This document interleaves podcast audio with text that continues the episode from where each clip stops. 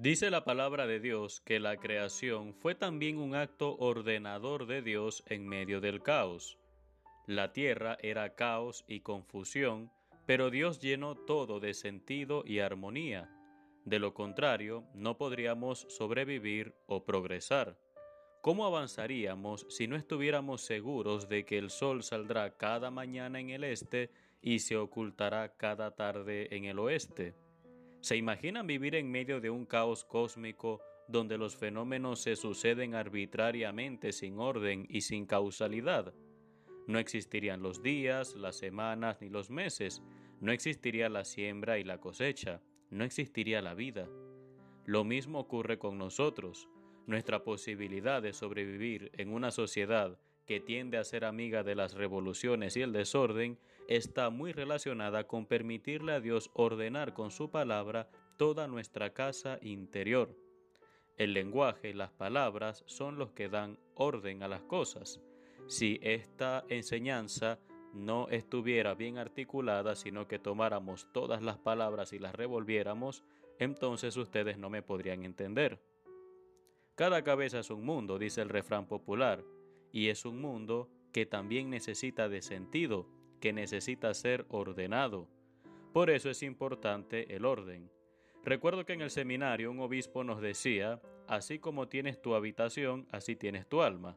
Por supuesto que no necesariamente se refiere a estar en gracia de Dios, pero sí es cierto que si nuestra casa, nuestra habitación es un desorden, probablemente nuestra mente también lo sea, y eso influye muchísimo en la vida espiritual. En la carta a los Efesios capítulo 2, San Pablo dice que nosotros estamos cimentados en Cristo, Él es la piedra angular y nosotros somos parte de la construcción del templo de Dios. Nos vamos integrando en ese gran ensamble para ser morada de Dios. Es decir, que Dios me llama a poner mi vida en orden para que en cada uno, especialmente en mí, Dios pueda habitar.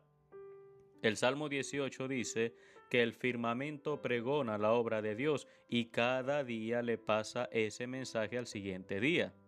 Sin embargo, a diferencia del resto de la creación, nosotros tenemos el don y la responsabilidad de nuestra libertad y de nuestras decisiones.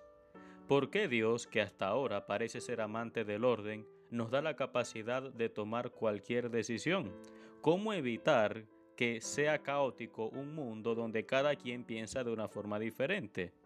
Esta será sin duda la obra maestra de la creación, hacer que todas nuestras decisiones concurran de tal manera que Cristo presidirá todas las cosas y será todo en todos.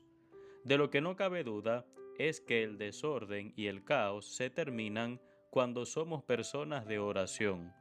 Cuando oramos, le abrimos a Dios las puertas para que todo vaya en el lugar que corresponde.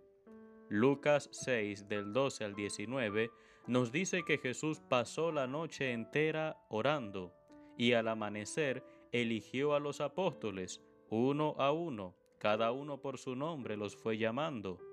La gente se acercaba a él atormentada y quedaba sanada. La paz es fruto del orden. Ya no hay tormenta, ahora hay tranquilidad porque se han encontrado con Jesús. Uno de los doce apóstoles que fue llamado tenía por nombre Simón el Cananeo, una persona que participaba de un movimiento guerrillero, nacionalista y antirromano. Después de conocer a Jesús, su vida dejó de ser un atacar y esconderse, ya no había necesidad de eso, porque ya tenía paz. Ahora solo necesitaba comunicar a otros lo que Cristo estaba haciendo en su vida. Señor, llámame por mi nombre, ordena mis pensamientos y mis sentimientos, dale sentido a mis decisiones, para que pueda tener una vida plenamente cristiana. Amén.